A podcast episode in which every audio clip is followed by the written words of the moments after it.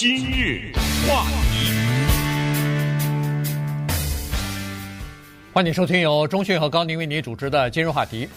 洛杉矶呢，呃，市政府他批准了一个方案啊，要在洛杉矶建立一个呃这个纪念碑啊。那么这个纪念碑当然有可能不是一个啊，因为呃，我们待会儿跟大家讲一下，呃，为纪念在一八七一年在洛杉矶发生的这个屠杀华人的。这样的一个历史事件的哈，所以呢，今天我们就来跟大家稍微的回顾一下历史，然后再看一看现在洛杉矶呃想要征求什么样的设计方案，然后呃为什么我们需要翻开这一段惨痛的历史来看一看以前几乎被人家忘记的这段悲惨的这个早期华工来到这个美国啊来这个谋生的时候他们的这种遭遇。是的。你刚才说的几乎被人们忘却，这个是说的非常对的哈。有的时候可能还不是几乎，就是被忘却了啊。很多的在我们有生之年经历过的一些事情，恨不得都已经被人忘却了。有的时候我碰到一些年轻的朋友，我会问他们：“哎，这件事儿你们听说过吗？”都是我自己亲身经历过的事情。他们说好像不清楚，你知道吗？都已经到了这样的程度，所以有一些事情呢。是必须要纪念的，不管是用博物馆的形式，还是用纪念碑的形式，还是用大型的文学作品、电影，或者用任何其他的形式。刚才说的1871年这一次对华人的大屠杀，请问大家，如果没有了解这件事情的话，死了多少人？为什么会这些人死？有哪一本书写的这件事情？什么电影讲了这个事情？有没有人为此哪怕是画过一张画？可能这些问题都没有马上的答案。还是我们五月份在纪念亚裔传统月的时候的那句话：有些故事我们不讲，谁讲啊？你自己的故事，你让别人讲吗？所以，洛杉矶市的这个重大的决定呢，对于生活在美国的华人来说，也是一个非常具有意义的一件事情。昨天我们聊到了阿拉斯加这个州。也顺便告诉大家，这个呢跟我们现在要讲的话题有一小点关系。阿拉斯加州呢有它的州旗，当时要设计，那是五几年啊，一九五九年一月三号，阿拉斯加才正式变成一个州，就全面的征集，让人们设计我们这个州的州旗。结果大家知道吗？一个在孤儿院里面的十三岁的男孩子叫 Benny Benson。他设计出来了一个蓝色的底，然后上面呢是一个天上的星啊，大熊座，大熊座呢像是一个勺子，然后上边的是一颗北极星，这个是特别代表阿拉斯加呃深蓝的这种颜色海水，然后大熊座阿拉斯加都是熊，然后天空，然后北极熊啊呃北极熊看什么北极光啊什么之类的啊等等，所以这个呢就被选中了一个十三岁的孤儿。那么今天。洛杉矶市政府向广大的社区，这不一定是华人呢，对，不一定啊，对不对？说不定是一个墨西哥人呢，或者是什么族裔的人，征求，而且是有有奖了、有钱的，征求设计这个纪念碑。听到这个节目的华人，你自己是艺术家，不是艺术家，你的孩子等等，首先要做这样事情，了解这个事儿。一八七一年十月二十四号发生了什么事情？了解了以后呢，让他们，尤其是鼓励孩子们，因为孩子你知道他，坦率讲，他的思想有时候没经过污染，你知道吗？他有的时候他的那个想法是特别的直接的，可能画的画是歪歪扭扭的或者设计出来的，这个呢，让他们来贡献啊，他们的设计，因为这有个截止日期的啊，等我们今天会详细跟大家介绍。正如啊，一九八一年的时候，当时呢，美国要。建立在首都华盛顿建立一个越南战争这么一个纪念的一个特殊的要需要这么一个设计，也可能是碑，也可能是什么，也是啊，一千四百多个人提供了那个当时二十一岁的耶鲁大学尚未毕业的建筑系的一个学生叫玛雅琳，他提供了那个就这个就是今天我们看到的那个黑色的越南的战争的纪念碑，那上面刻着五万八千个阵亡的士兵的名字。所以这个事儿又来了，我们今天呢就要跟大家讲这个故事的背景，然后告诉大家，希望大家参与到这个设计的活动当中去。对，不要忘记历史哈，因为呃，我们在美国生活的华人呢，现在都认为说啊，我们现在有这个平等的权益了，我们现在呃，在很多的情况之下已经不受歧视了。但是别忘了，我们经过我们的祖先吧，啊，最最早来到美国的那一批这个华人呐，实际上是经历过非常非常惨痛的这个历史的。非常非常惨痛的这个经历的，他们来到美国来，这个呃，不仅是拿着最低的薪资，而且是呃这个毫无怨言的干着最重的活儿，结果还被这个妖魔化，还被污名化啊，然后呃受到各种各样的这个歧视。呃，很多白人认为说，我们抢了他们的饭碗了，我们抢了他们的工作了，你就是。这么吃苦，你拿的最低的薪资，做的最累、最脏的活儿，还被说要抢他们饭碗，还被歧视啊！所以呢，这个有的时候你看那个历史，简直是不敢相信哈。而刚才说的这这段历史，大家都忘记了。呃，在二零零一年的时候，华美博物馆做了一件事情，就是为了让大家不要忘记这段历史，他们还专门啊，就是促流，就主要是。呃，让这个主流社会不能忘记这件事情。顺便说一下，华美博物馆就在我们洛杉矶的唐人街啊，这条街上。嗯、所以呢，他们就专门做了一个青铜的一块匾啊，这个匾上头用用中文和英文呢，就简单的描述了一八七一年的这个事情啊，这个事件。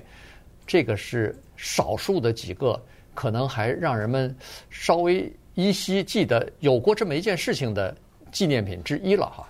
呃，他现在好像就埋在那个华美博物馆外边的那个人行道上。呃。我看过啊，告诉大家，啊、这块铜匾吧，嗯，你知道在美国有时候你会订披萨，他会往你家送一个大盒子，里面有一个比萨饼吗？对，还不如那个那么大呢。小小的，对。不对呀，我不是说华美博物馆不对啊，呃，他们做的太对了，我只是说应该更多的来，或者更大张旗鼓的来说这件事情。嗯。所以今天我们就利用这个机会，利用今日话题，我们就跟大家来聊一下一八七一年的洛杉矶啊。首先要看到一洛杉矶是一八五零年才刚刚建市啊，当时的那个洛杉矶，你不要想象是现在这个洛杉矶人口呃恨不得是超过一千万，那个时候刚刚建市的那个一八五零年的洛杉矶是一个最西部的，在这个新墨西哥，在亚利桑那更靠西边的。最西部的一个蛮荒的城市啊，在很多的眼中，很多人的眼中，这个城市叫做一片荒芜哈。这个呃，犯罪猖獗，然后这是一个没有任何安全感的这么一个城市。呃，当时建市的时候，洛杉矶人口只有一千六百人左右。到了一八七一年的时候啊，就是发生这个惨案的时候呢，洛杉矶大概也只不过五六千人。那么在这个五六千人里边呢，就有。按照现在的人口统计的数据来看呢，只有差不多一百七十二名华人啊。这个华人在洛杉矶做最底层的工作也是啊，基本上是聚集在就是唐人街啊，就是华人聚集的地方。在洛杉矶这个地方，他们是受到歧视的，因为华人那个时候还还是在清朝呢，华人的男人还留着辫子的。啊，这个来到这儿以后做的都是，要不就是小本的生意，要么就是这个给人家做苦力啊，呃，出卖自己的劳力，然后挣着最微薄的钱，依然受到当地人的歧视，认为说这些华工来了以后是抢我们抢我们饭碗的，所以呢，基本上那个时候的这个在洛杉矶的华人一百七十二个所有的人在里头呢，后来就在这次大屠杀事件当中，十八个人。死亡，而且这十八个人现在可能还不是最后的数字，因为后来太模糊不清了嘛。历史，呃，可能超过二十也有这种可能性的哈。但是呢，十八个人就等于是整个人口的百分之九，对，被就这么消灭了啊。这个事情前因后果是怎么回事，以及现在市政府要求对这个纪念碑的设计是奖金是多少啊等等，这个呢，稍等会儿我们跟大家讲。话题，欢迎您继续收听由钟迅和高宁为您主持的《今日话题》。这段时间跟大家讲的呢是洛杉矶历史上啊，一八七一年发生的这个呃华人大屠杀遭到屠杀的这个事情。一八七一年的时候呢，在呃，这个洛杉矶的唐人街呢，大概有一百七十多名华人哈，他们有不同的这个堂口和不同的呃帮派吧。呃，其中就有一个人呢，女呃属于一个帮派的一个女子呢，被另外一个呃堂口的人给等于是劫持了。所以这个被劫持的这个帮派的人呢，老大呢就从旧金山找救兵啊，然后找了几个人来，其中就有这名被劫持女子的弟弟，然后他叫反正来了以后呢，要想把这个女子啊，就等于是抢回来救回来。那么在这个械斗的过程当中呢。对方那个堂口的呃老大可能被打伤了，打伤以后警察就来了，来了以后就把这个呃这个女子的弟弟就给抓起来，抓起来要求他保释的时候呢，定了一个异常高的一个保释金啊。现在你听上去好像呃不太高，但是当时两千块钱，那是一八七一年的两千块钱，那恨不得是现在的好几十万可能都有了哈，所以。定了这么高的一个价钱，原来是不不想让他保的，结果这个堂口的老板呢，他本身是一个做生意的，所以呢，他是批发卖烟酒的这个商店的，所以他说我有钱，我在我的那个店里所有钱，你跟我去拿去吧。结果警察跟着他去拿，看着他从木箱大木箱里头一打开，好家伙，里边据说是有七千块大洋，七千块美金啊，所以他付了两千块钱的保释金，但是这个消息呢，被警察就给。散散发出去了，告诉了洛杉矶其他的社区的人说，中国人有钱啊！你别看他们住的那个破破的那种房子，但是里头那个大箱子里边全是现金。所以这下其实也是，呃，也是至少让别人眼红或者是嫉妒的一个原因啊。说你们做着这个低下的工作，怎么还有这么多钱啊？等等。所以后来呢，这个双方的械斗还是在进行。那么。在十月二十四号的那天晚上呢，警察洛杉矶当时只有六个警察，警察呢听到枪声以后就出去，看到那个就是从北加州来的这个年轻小伙子呢被人打了一枪倒在地上了，可能后来就死亡了哈。那么警察这个时候出来以后呢，就开始在唐人街就开始等于是搜捕罪犯啊什么的，也跑到了这个人就是。呃，家里边大箱子里头有钱的这个人家呢，就准备去抢钱去。结果这时候呢，老板为了自卫，开枪把一个白人给打死了。对，那么这个事情呢，在这本书哈叫做呃《The Chinese in America》，这是之前跟大家介绍的华人作家张纯如的这本书里呢有点记载。这个书四百九十多页，但是呢，只有差不多不到一页纸讲这件事情。那可见，我就是我们华人在美国的历史可记的太多了啊！嗯，这么大一件事情呢，在他的第一百二十一页上呢，我给大家稍微讲一下啊。他对这个事情概括，他说是两个帮派抢一个女人造成的，而这两个帮派呢是华人的。他们在抢这个女人的过程当中呢，发生的械斗，然后警察来干预，在这个过程当中呢，就引发了一刚才你说的一个白人被打死的那个。被打死的白人啊，有点冤枉，啊，因为那个被打死的白人和这个帮派的械斗是一点关系都没有，他只是听到枪声，然后看到警察在这干预，他也出来，结果呢，在交火当中被乱枪给打死了。这一下呢，是这个被打死的这个警察，这个人呢叫汤姆森啊，是这个白人引发了接下来的暴乱，呃，因为马上呢在街上就传出来一个消息，说华人杀人了。而且杀的是白人。那么张纯如呢，在这一章的名字叫《Rumblings of Hatred》，他整个这一章呢就叫做仇恨的洪流啊，或者是啊呃或者怒喊呐、啊，或者呼呼喊呐、啊、之类，就是他的一个铺垫，就是在当时是整体的社会对华人有一种仇恨。那么在这个过程当中呢，这个仇恨的爆发就是这个事件，然后这些暴民就在那喊什么，就是说美国人的血。不能白流，这是街上当时流的流传的，然后满街的喊声是 “hang them, hang them”，说吊死他们，绞死他们，绞死他们。这一传出来，哗啦的一下，这个暴民呢就聚集起来了。聚集起来以后呢，就到冲到中国的住宅里面呢，开首先是开枪，打死了一些人，但是更多的人是吊起来。嗯，他写的最悲惨的一个呢，是一个十二岁的孩子。这个十二岁的华人的孩子呢，张纯如在这写，是到了美国来以后呢，不到一个月，一个字的英文都不会讲，就呆了，就站那全全身的发抖。那么这个时候呢，他说，这帮人把这个孩子举起来，用一个绳索套在脖子上，把这个十二岁的华人的孩子呢活活吊死了。然后有一个华人的医生，就是通，呃，姓童，这个基因通，这个华人医生，这个华人医生讲中文、讲英文、讲西班牙语，他用三种语言，他跪在地上用三种语言祈求，然后说了：“我有钱，嗯，你们要钱吗？我是医生，我钱拿去。”哎，这些人呢，把他不光是吊起来，不光是把他的钱都拿走了，吊死了以后，看他手上戴了个戒指。这戒指拿不下来啊，把手指切了，把他的手指给切了，拿了这个戒指，这个都是记载在这个书里面的啊。当然，后续呢，在张纯柔书里面并没有详细的描述，但是后续更可恨，你知道？可恨就可恨在什么地方呢？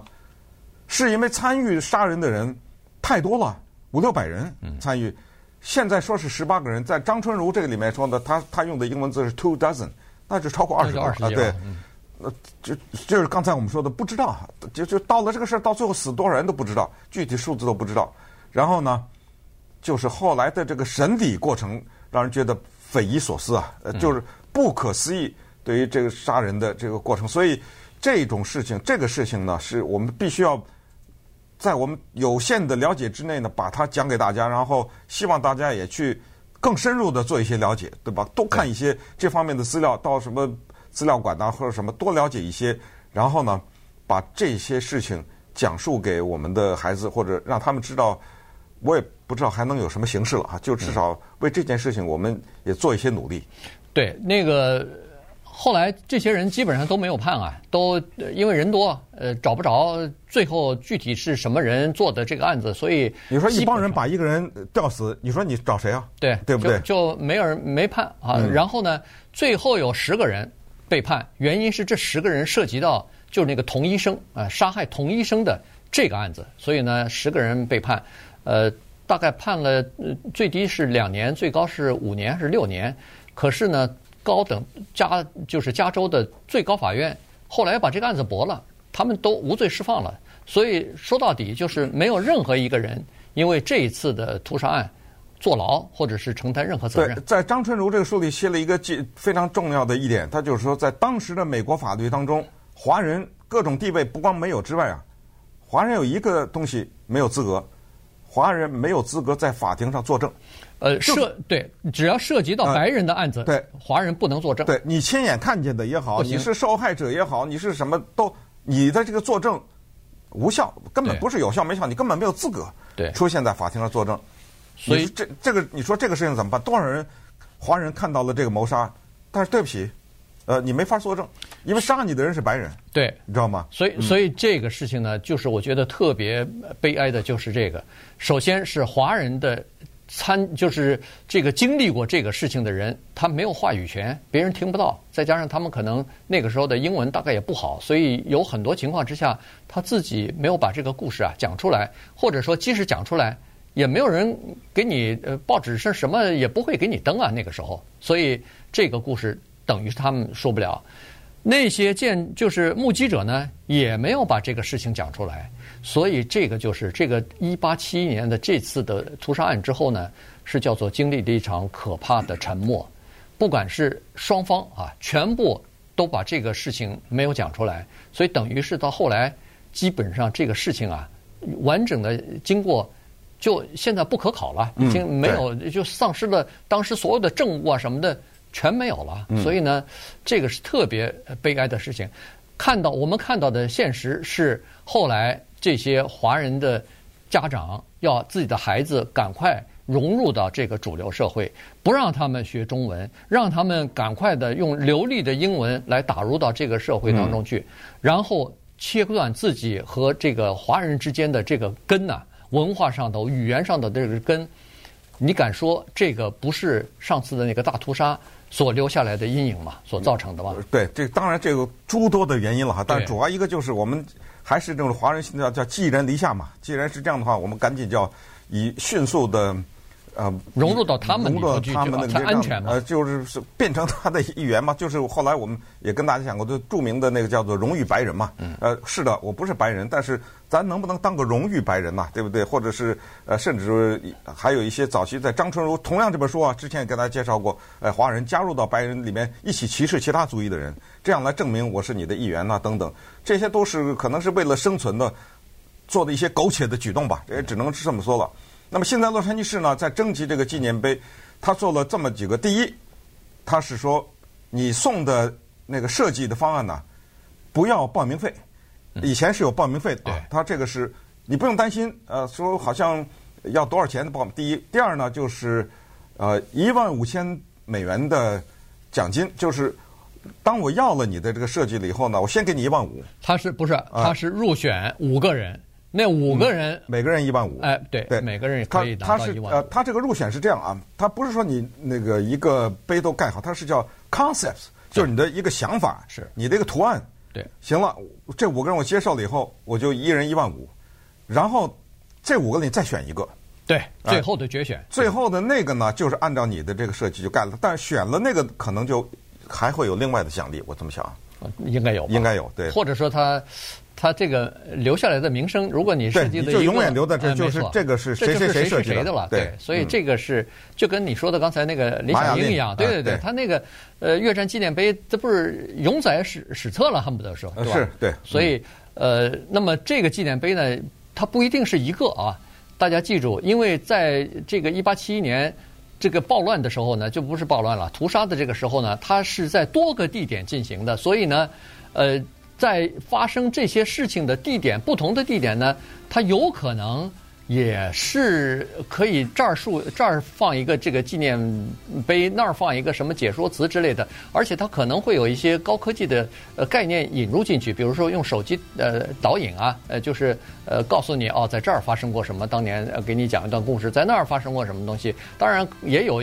呃，一一个地方是一个白人啊，白人的店主，结果，呃，他就保护了五名当时逃跑的那个，嗯，呃，华人，华人，哎，因为被追杀嘛，所以他跑到他的躲到他店里来了。也有白人的暴徒冲进来以后，他拿着枪对着那个